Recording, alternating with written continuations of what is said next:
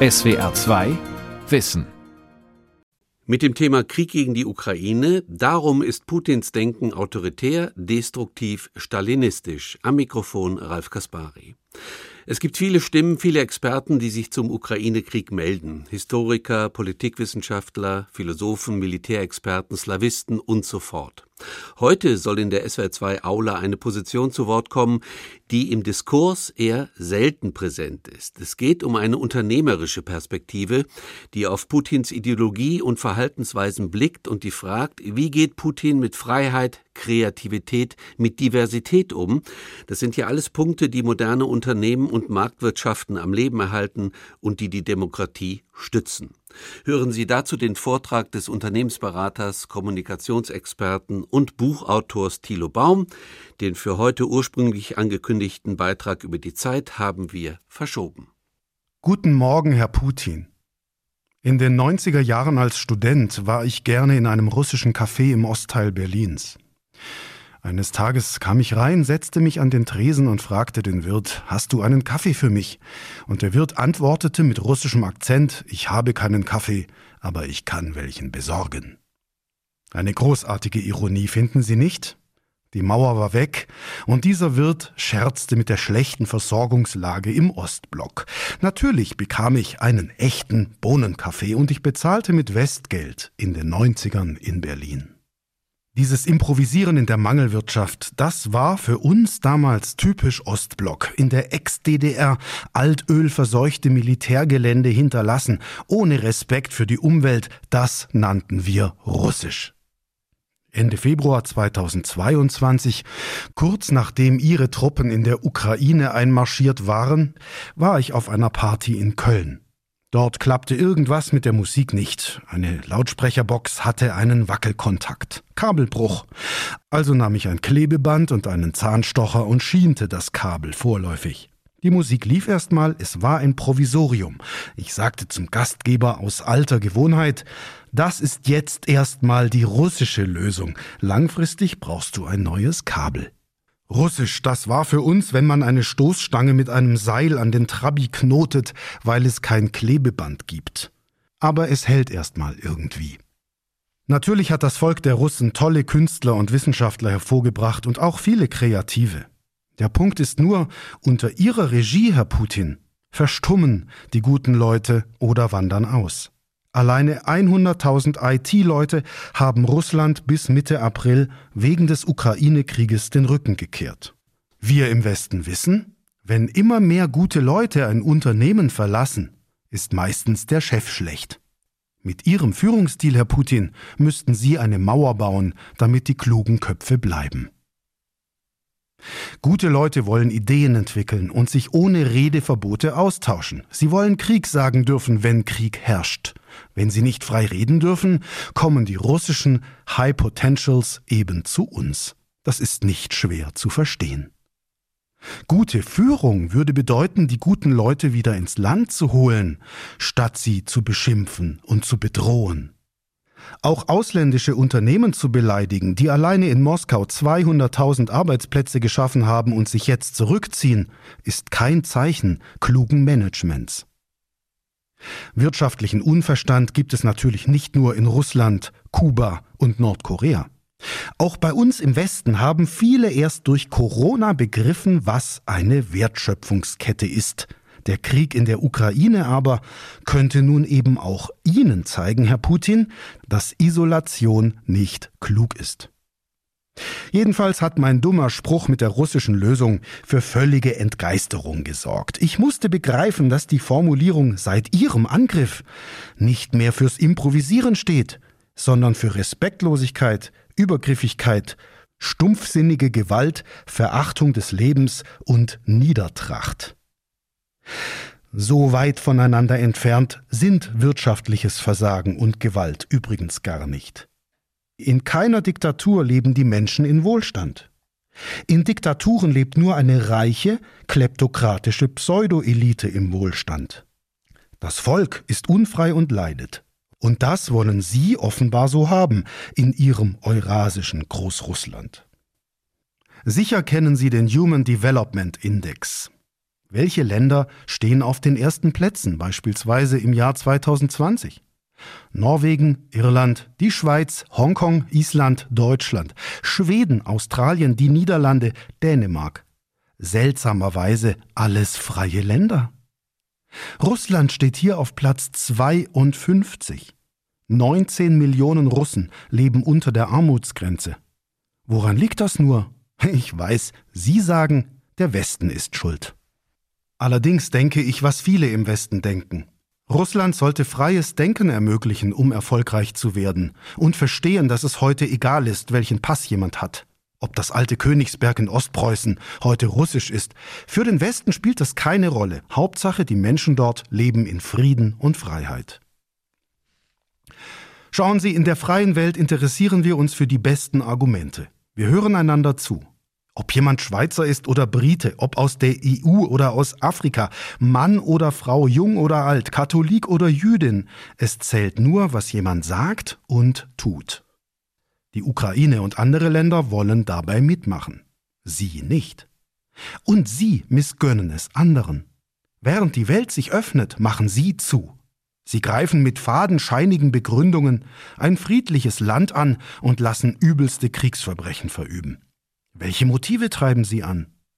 Da tritt eine krude Mischung zutage, die auch ihren ökonomischen Unverstand erklärt. Erstens eine verzerrte Vorstellung von Christentum, zweitens die imperialistische Wahnvorstellung eines eurasischen Großrusslands und drittens ein sowjetisches Staatsverständnis.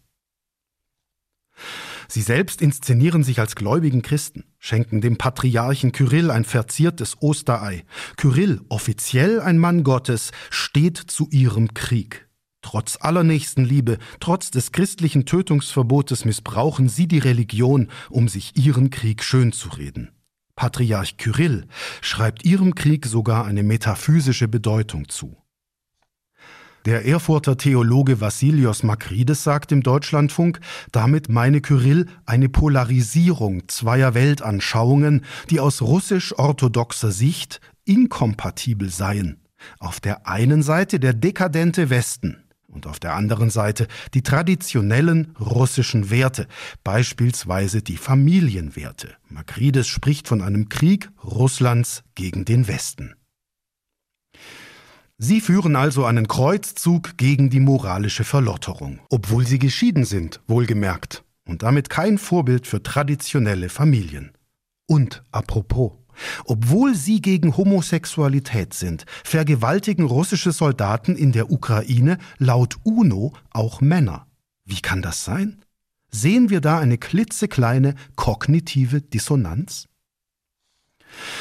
Widersprüche sind wir von ihnen ja gewohnt. Gerne zeigen sie sich mit ihren nationalistischen Rockern der Nachtwölfe. Der Gründer der Gruppe Wagner hat sich den SS-Kragenspiegel tätowieren lassen. Aber dem Westen werfen sie vor, er sei voller Nazis. Und gegen dieses Böse kämpfen sie. Das Böse ist der Westen mit seinen Regenbogenfahnen und Frauen in Regierungsämtern. Kurz Nazis. Sie haben kein Problem damit, über Leichen zu gehen, aber wenn jemand schwul ist, dann ist das für sie ein Verbrechen. Bei diesen verschobenen Prioritäten spielt die Kirche mit. Sie spielt die gleiche Rolle wie die staatlichen Medien Russlands. Sie dient als Propagandarohr. Aus Sicht des Theologen Kyrill Hoforun wird die orthodoxe Kirche für sie so zu einem Zitat Träger einer Ideologie als Instrument zur Beeinflussung der Massen Zitat Ende, wie er in dem christlichen Magazin Public Forum schreibt. Vor diesem Hintergrund ist es auch nachvollziehbar, dass sich ein ukrainischer Teil der russisch-orthodoxen Kirche vom Moskauer Patriarchat verabschiedet, wie Ende Mai geschehen. Begründung unter anderem, der Angriffskrieg Putins sei ein Verstoß gegen das Gebot Du sollst nicht töten. Und der Fehler des Westens? Der Westen habe die metaphysische Dimension ihres Denkens ignoriert, Herr Putin, schreibt Hoforun. Der Fehler des Westens war und ist wohl, ihr Denken rational deuten zu wollen. Und das scheint schwierig zu sein, da ihr Denken, Herr Putin, alles andere als rational ist. Ein zweiter Schlüssel zu ihrem Denken, Neben der Kirche ist die Rolle des nationalistischen Philosophen Iwan Alexandrowitsch Iljin, der 1883 in Moskau geboren wurde und 1954 in der Schweiz starb. Der Autor Michel Elchaninov äußert sowohl im Spiegel-Interview als auch in seinem Buch In Putins Kopf spannende Dinge über Iljin. Eine von Iljins Überlegungen, wie ein post-sowjetischer Führer aussehen könnte. Und Russland sei ein, Zitat, historisch gewachsener und kulturell gerechtfertigter Organismus, Zitat Ende. Elchaninov schreibt, es sei, Zitat, unmöglich, diesen Organismus zu zerstückeln, ohne dass er dabei leidet oder gar zugrunde geht. Zitat Ende. Daran glauben sie. Und so wollen sie eben ein Großrussland. Daraus leiten sie ihren Imperialismus ab. Durch Iljin lässt sich auch ihr Wahn erklären, der Westen wolle Russland zerstören. Titel eines Iljin-Textes Was verheißt der Welt die Aufteilung Russlands? Daraus schließen sie auf das angebliche Streben des Westens, Russland zu zerstören. Sie verhalten sich wie ein Verschwörungsgläubiger, sie halten nicht für wahr, was sinnvoll ist, sondern was ihnen oberflächlich einleuchtet und woran sie glauben wollen. Ilyin gefällt ihnen gut, weil er, Zitat, zur Konstruktion einer neuen russischen Idee aufruft. Zitat Ende. Ihr Idol Ilyin hofft auf einen Führer, schreibt Elchaninow, der weiß, was zu tun ist. Und dieser Führer wollen Sie sein. Der dritte Punkt neben Religion und Philosophie schließlich ist ihre sowjetische Prägung. Sie sind in der Sowjetunion aufgewachsen und wurden dort KGB-Mitarbeiter. Das hat ihr Weltbild maßgeblich geformt. Sie sagen, der Untergang der Sowjetunion sei die schlimmste Katastrophe des 20. Jahrhunderts gewesen, obwohl die Sowjetunion an ihrer eigenen Fehlkonstruktion gescheitert ist und am Ende pleite war. Das ist die Mischung, um die es bei ihrem Weltbild geht. Ein kruder Nationalismus eines Ivan Iljen, ein kirchlich begründetes moralisches Zerrbild und der Gedanke, sowjetischer Führungsstil sei zielführend, ein ziemlich verkorkster Mix. Ihre Logik findet sich in den Sprüchen ihrer Fans übrigens wieder. Viele ihrer Anhänger im Westen haben erst erklärt, niemals würde Putin die Ukraine angreifen, Russland sei doch so friedlich. Dann greifen sie die Ukraine an und dieselben Leute sagen, das hat der Westen provoziert. Die gleichen Stimmen sagen inzwischen, man dürfe sie, den friedlichen Putin, nicht provozieren, sonst werfen sie Atombomben. Ist das nicht kurios? Die gleichen Leute, die ihnen einen atomaren Erstschlag zutrauen, wollen uns weismachen, dass sie durch Appeasement friedlich werden. Ihre Propaganda funktioniert hervorragend. Auch im Westen folgen erstaunlich viele Menschen ihrer Logik.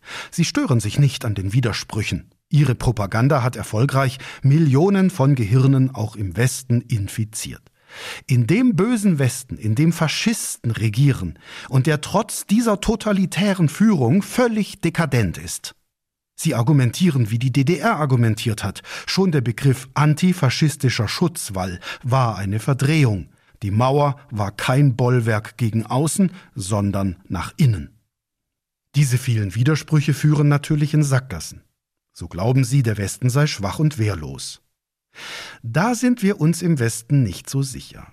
Wir setzen uns schon für die Zivilisation ein und kämpfen gegen Bestrebungen, das Recht des Stärkeren durchzusetzen. Und drogensüchtige Nazis sind bei uns auch nicht alle. Entsprechend schreibt der Theologe Hoforun auch im Public Forum, ihr Krieg richte sich im Grunde gar nicht gegen den Westen, sondern gegen ihre Vorstellungen vom Westen.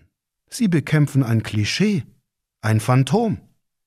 Weil sie aber nun an dieses Phantom glauben und ihrem Volk einen Maulkorb verpasst haben, glauben die Menschen in Russland eben zunehmend an dieses Phantom. Mit Hilfe der Kirche, hergeleitet von Iljin und im Glauben an ein großrussisches Reich sowjetischer Machart. Wenn ich mich übrigens umschaue, denkt niemand in solchen Kategorien, Herr Putin. Ich kenne vor allem Menschen, die arbeiten, Werte schaffen. Keiner denkt nationalistisch. Ja, es gibt auch im Westen Verschwörungsgläubige und die fallen auf ihre Propaganda auch rein. Aber wer seine Zeit mit Arbeit verbringt, wundert sich. Sie denken immer noch in Staatsgrenzen, nationalistisch, in Einflusssphären, geopolitisch statt im Sinne der Menschheit, konfrontativ statt kooperativ? Dass es darum geht, dass wir alle auf der Welt möglichst frei miteinander agieren und handeln können, ist Ihnen fremd. Dass die freie Welt Aggressoren wie Sie einhegen muss, deuten Sie als Bedrohung, obwohl es gar nicht anders geht. Natürlich muss die Weltgemeinschaft dafür sorgen, dass Sie nicht nochmal so eine Aggression vom Zaun brechen. Warum auch sollten Sie andere beim Leben stören dürfen? Es ist das gute Recht der Ukraine, sich nach Westen zu orientieren. Das akzeptieren Sie nicht. Warum nicht? Weil Ihnen nicht Werte wie Respekt, Integrität und Souveränität wichtig sind, sondern Härte, Macht und Stolz.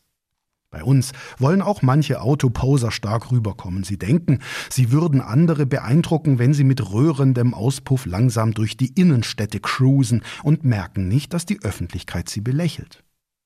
Schauen Sie sich die Chefs von Apple, Microsoft, Facebook und Tesla an oder meinetwegen deutsche Ministerinnen und Minister.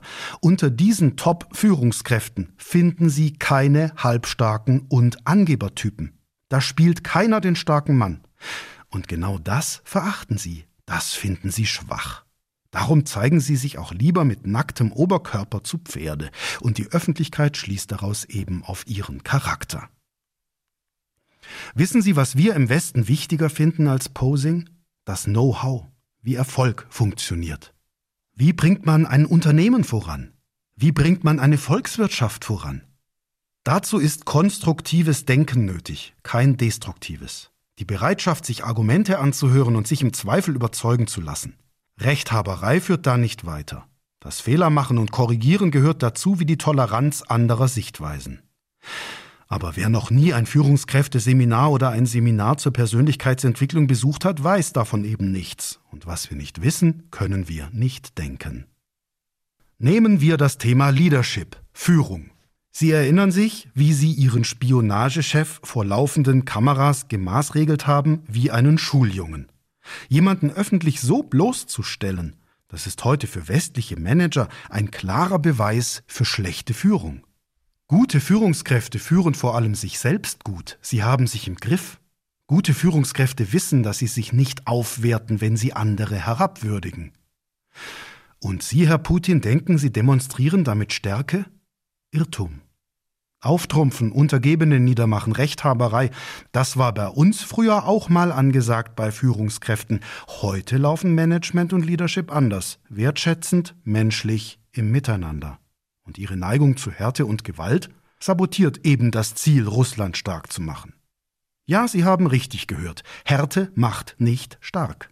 Härte macht schwach. Entwicklung braucht Bewegung, Flexibilität. Starrheit und Rigorosität führen eher zum Stillstand und zur Niederlage. Nach fest kommt ab, sagen Handwerker zum Lehrling, wenn er eine Schraubenmutter zu fest anzieht. Wegen ihrer Werte Macht und Stärke können sie auch gar nicht verstehen, warum sie den Ukraine-Krieg nicht in drei Tagen gewonnen haben. Oder warum die Wirtschaft am Boden ist. Und so kaschieren sie Schwächen oder machen andere dafür verantwortlich, vorzugsweise den bösen Westen, der viel zu weich und viel zu tolerant ist und merkwürdigerweise genau damit Erfolg hat. Doch sie machen immer weiter. Dabei funktioniert ihre Rigorosität auf Dauer nicht.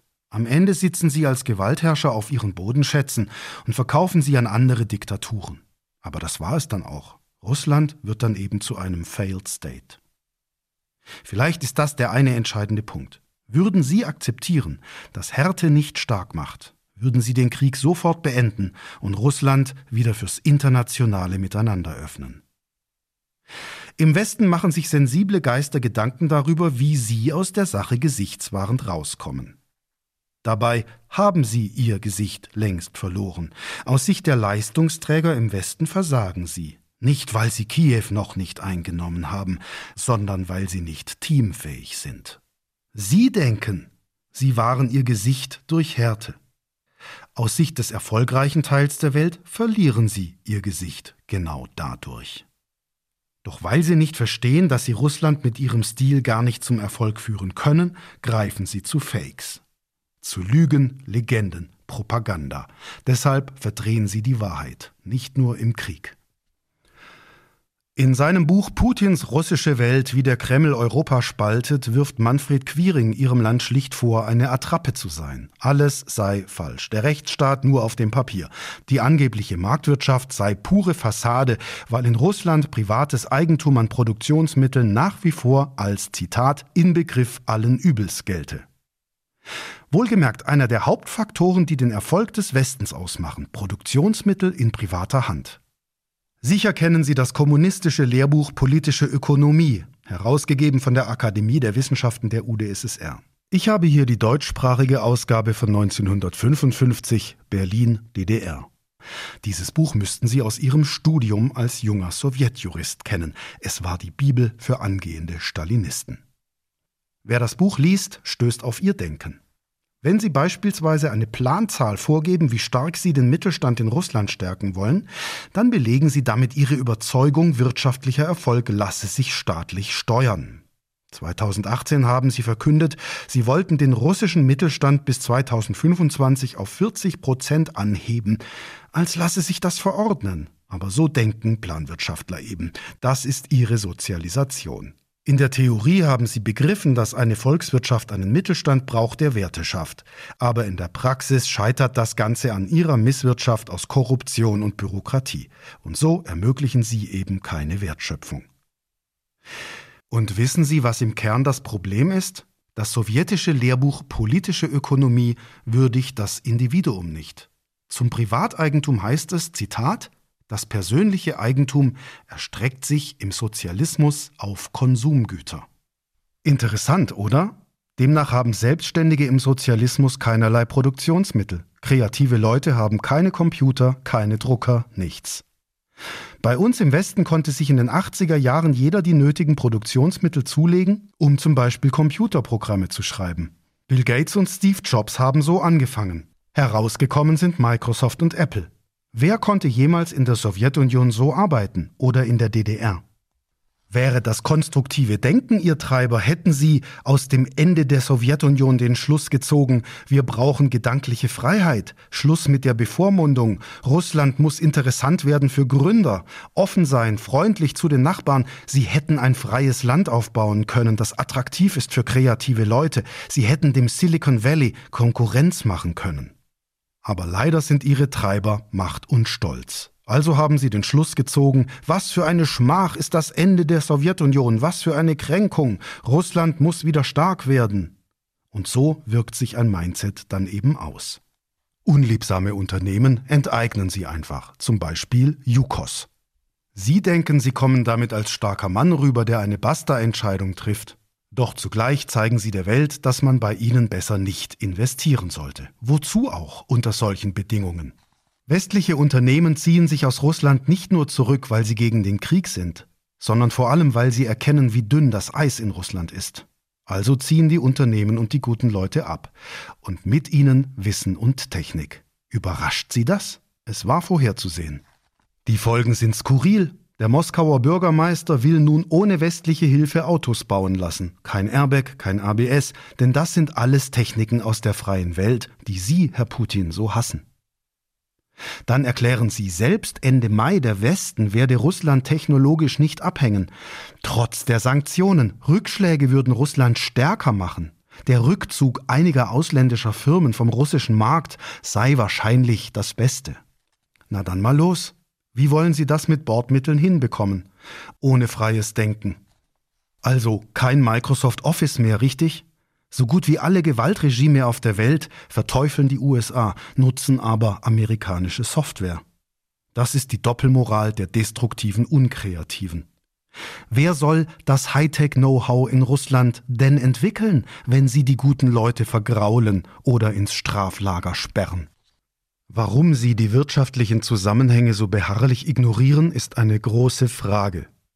Soweit ich das sehe, haben sie in der Sowjetunion Jura studiert und wurden dann Beamter und schließlich Politiker. Das ist an sich nicht schlimm. Auch bei uns im Westen haben viele Politiker kein Verständnis von Wirtschaft und Wertschöpfung. Auch bei uns erkennen Politiker immer wieder zähneknirschend, dass sich der Staat nicht als Unternehmer eignet. Aber wir ziehen eben zumindest meistens die richtigen Schlüsse daraus. Wir lassen freie Geister arbeiten. Und wir haben immerhin den Konsens, dass ohne Wirtschaft keine Steuern fließen. Das versteht im Westen nur der linke Rand nicht, der sie in Schutz nimmt. Der linke Rand ist nicht bekannt dafür, Geschäftsideen zu entwickeln und Arbeitsplätze zu schaffen. Die Marktwirtschaft ist dem linken Rand ein Dorn im Auge. Diese Freiheit würde der linke Rand gerne abschaffen, wie nach dem sowjetischen Lehrbuch politische Ökonomie. Deshalb haben sie bei der extremen Linken Fans. Fans haben sie auch am rechten Rand. Die haben es gerne autoritär und wünschen sich jemanden wie sie, der mit der Faust auf den Tisch haut. Wie sie auch verachtet der rechte Rand die westlichen Demokratien als schwach. Der rechte Rand glaubt, wie sie, Härte mache stark. Gemeinsam ist diesen politischen Rändern ein ganz bestimmtes Phänomen, der Kollektivismus. Sowohl Kommunisten als auch Nazis ordnen das Individuum dem Kollektiv unter. Beide Ansätze wünschen sich im Kern kollektivistische Systeme, beide Ansätze erwarten Gehorsam und sanktionieren Andersdenkende. Darin sind sich Linksaußen und Rechtsaußen sehr nah. Dass es um Mittelstand und Wertschöpfung geht, um ein Miteinander auf der Welt, das verstehen diese Leute nicht, es interessiert sie auch nicht. Den Vertretern des Kollektivismus steht die politische Mitte gegenüber. Die weiß, dass keine Volkswirtschaft vorankommt, wenn gute Leute ihre Ideen nicht entwickeln können. Die politische Mitte setzt auf Vielfalt und Integration, auf die freie Entfaltung der Persönlichkeit. Es geht darum, dass die Völker der Welt in freiem Austausch miteinander stehen. Und dabei ist es wie gesagt egal, ob Königsberg nun deutsch ist oder russisch. Es geht nicht um Abgrenzung, sondern um Kooperation. Der Gegensatz von Individualismus und Kollektivismus ist, auf den Punkt gebracht, der Konflikt, auf den alles zusteuert. Die Ukraine strebt zum Individualismus in Richtung Vielfalt und Freiheit. Sie will ihre Wirtschaft auf solide Beine stellen wie jede vernünftige Nation. Russland und auch China, wo das Individuum ebenso wenig zählt, setzen auf Kollektivismus und bekämpfen die Vielfalt. Individualismus und Kollektivismus sind die beiden Denkmodelle, die einander gegenüberstehen. Und damit sind wir beim Kernpunkt in meinen Augen, wenn es um die Frage geht, warum sie handeln, wie sie handeln. Sie misstrauen dem Individuum. Sie denken, es bedürfe einer umfassenden Kontrolle darüber, wer was macht. Wir im Westen schauen zu und rätseln, wie ihr Konzept aufgehen soll. Nehmen wir die miserable Fehlerkultur. Sie sagen, die Moskwa sei im Sturm gesunken, nachdem an Bord Munition explodiert sei. Die Wetterdaten aber sagen, es gab gar keinen Sturm. Und so kommt ihre Propaganda an ihre Grenzen. Entweder hat die Ukraine die Moskwa getroffen oder ihre Soldaten können nicht mit Munition umgehen. Beides spricht nicht für die glorreiche russische Armee, oder? Sie haben sich verhalten wie im Jahr 2000 bei der Havarie des U-Bootes Kursk. Erstmal leugnen, denn so etwas passiert dem glorreichen Russland natürlich nicht. Ein Korrektiv, das Sie auf blinde Flecken und Denkfehler hinweist, haben Sie nicht in Ihrer Filterblase. Westliche Manager setzen inzwischen auf Diversity, um Entscheidungen aus unterschiedlichen Blickwinkeln hinterfragen zu können. Fehler gelten inzwischen als gut, weil sich daraus lernen lässt und weil sich aus den Lerneffekten Entwicklungsmöglichkeiten ergeben. Und Sie denken, mit dem Westen technisch mitzuhalten, indem Sie Kritiker mundtot machen? Da fragen sich Top-Performer im Westen, wie sie sich das vorstellen. Unsere Diversity im Westen, die Toleranz, halten Sie ja eben für Zeichen der Schwäche. Dabei sind genau das die Elemente, die eine Volkswirtschaft stark machen. Viele im Westen glauben, dass sie Opfer ihrer eigenen Propaganda geworden sind. Sie haben möglicherweise zu viel RT geschaut.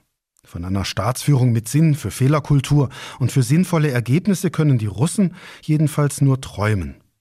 Ich glaube, ich weiß, was für ein Russland sich der Westen wünscht. Kein kaputtes Russland, sondern ein wirtschaftlich starkes und daher selbstbewusstes Russland, das auf dem Stand der Zeit ist und mit dem man reden kann, konstruktiv und das andere in Ruhe lässt. Doch das gelingt nicht mit Antreibern wie Härte, Stolz und Unterdrückung. Es gelingt mit Offenheit, Fehlerkultur und Wertschätzung. Das war die SWR2 Aula. Sie hörten den Vortrag von und mit Thilo Baum. Krieg gegen die Ukraine. Darum ist Putins Denken autoritär, destruktiv und stalinistisch. SWR2 Wissen. Manuskripte und weiterführende Informationen zu unserem Podcast und den einzelnen Folgen gibt es unter swr2wissen.de.